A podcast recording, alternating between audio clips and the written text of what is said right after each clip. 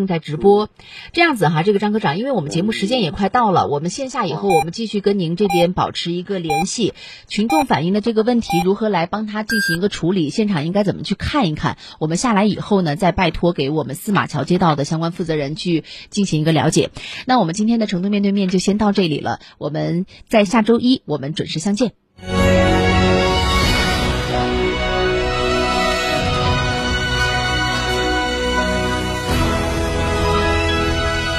成都的声音，FM 九九点八，成都人民广播电台新闻广播。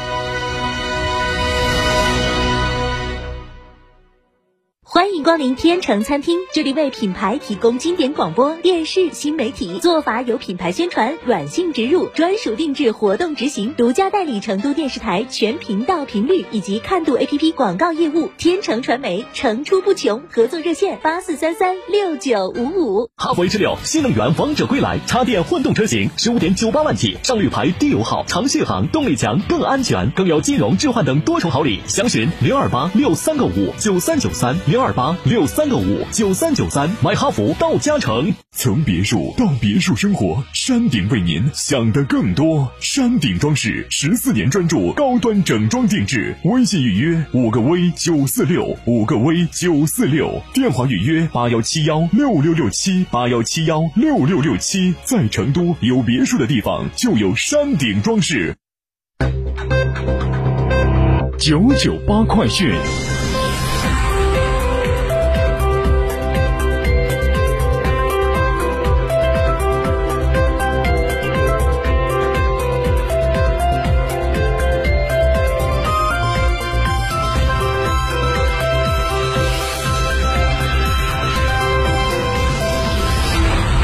位听众您好，欢迎收听九九八快讯，我是浩明，为您播报新闻。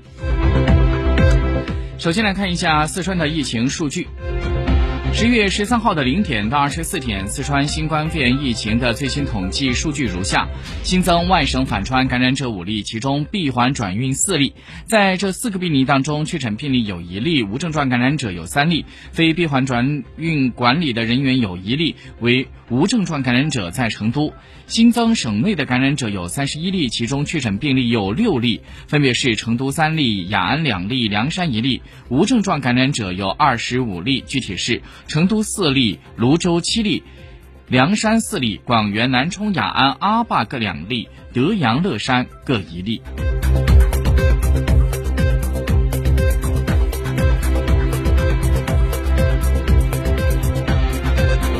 新华社消息，十三届全国人大常委会第一百二十六次委员长会议昨天上午在北京举行。栗战书委员长主持会议，决定十三届全国人大常委会第三十七次会议十月二十六号到十月三十号在北京举行。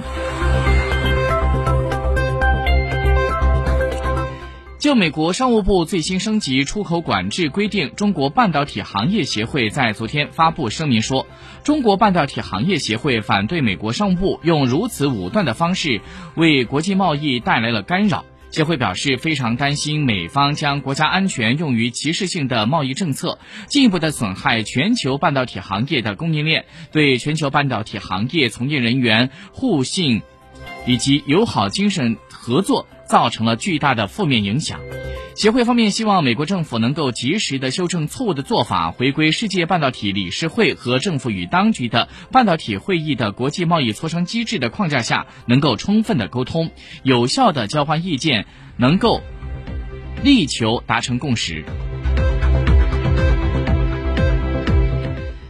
据央视新闻消息，在昨天市场监管总局发布的最新数据显示，截至今年的八月底，全国登记在册的供体工商户已经达到一点零九亿户，十年来平均年增长是在百分之十点九。而在下一步，市场监管总局将会推动制定出台促进个体工商户发展条例，针对个体工商户生产经营面临的实际困难，继续在税费减免、金融支持、促进就业等方面推动出台一系列的帮扶政策。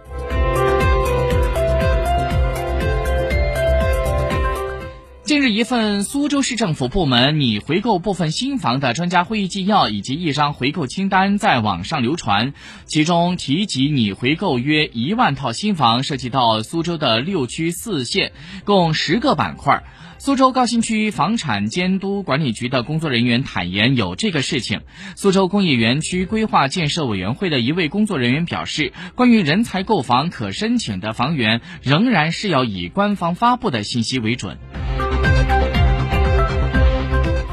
据国家医疗保障局官方网站消息，日前，国家医疗保障局答复了十三届全国人大五次会议杨元庆代表关于充分保障女性高质量就业的建议说，关于有关生育假期待遇问题，目前地方在国家法定产假之外的假期设置差距较大，时长不一，功能定位。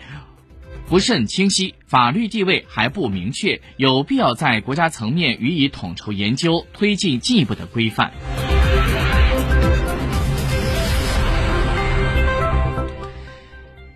昨天，国务院联防联控机制召开了新闻发布会。国家卫健委的新闻发言人米峰表示，当前全国疫情呈现出点多面广频发的特点，防控形势依然严峻复杂，但总体可控。要毫不动摇地坚持外防输入、内防反弹的总策略和动态清零的总方针，要坚决整治层层加码，关心关爱受到疫情影响的群众，切实保障他们的生活和就医的需求。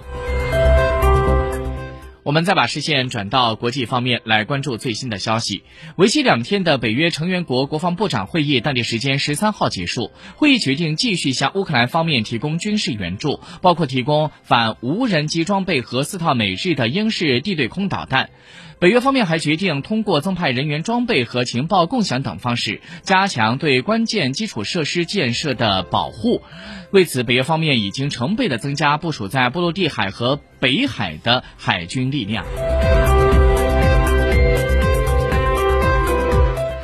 据今日俄罗斯电视台消息，当地时间十三号，俄罗斯总统普京在亚信峰会上表示，世界正在走向多极化，亚洲地区新的力量中心正在巩固其地位，俄方将为构建平等及不可分割的世界安全体系做出贡献。普京同时呼吁消除人为障碍，尽快的恢复国际商品链的供应链。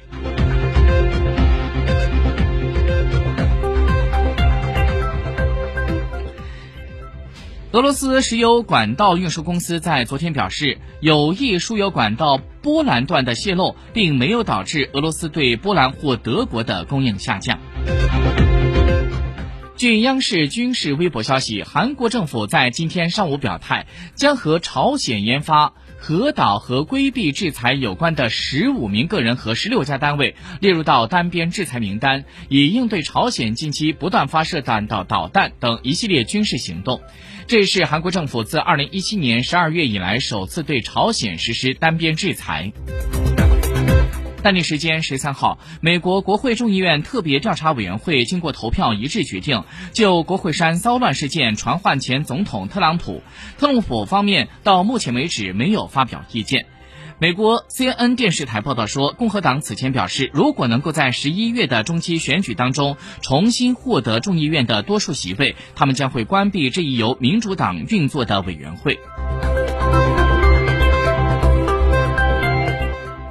据伊拉克当地媒体报道，十三号，伊拉克国民议会召开了新一轮的会议，并选举伊拉克的总统。当天经过了两轮投票，伊拉克前水资源部的部长拉希德以一百六十二票当选新一届的伊拉克总统。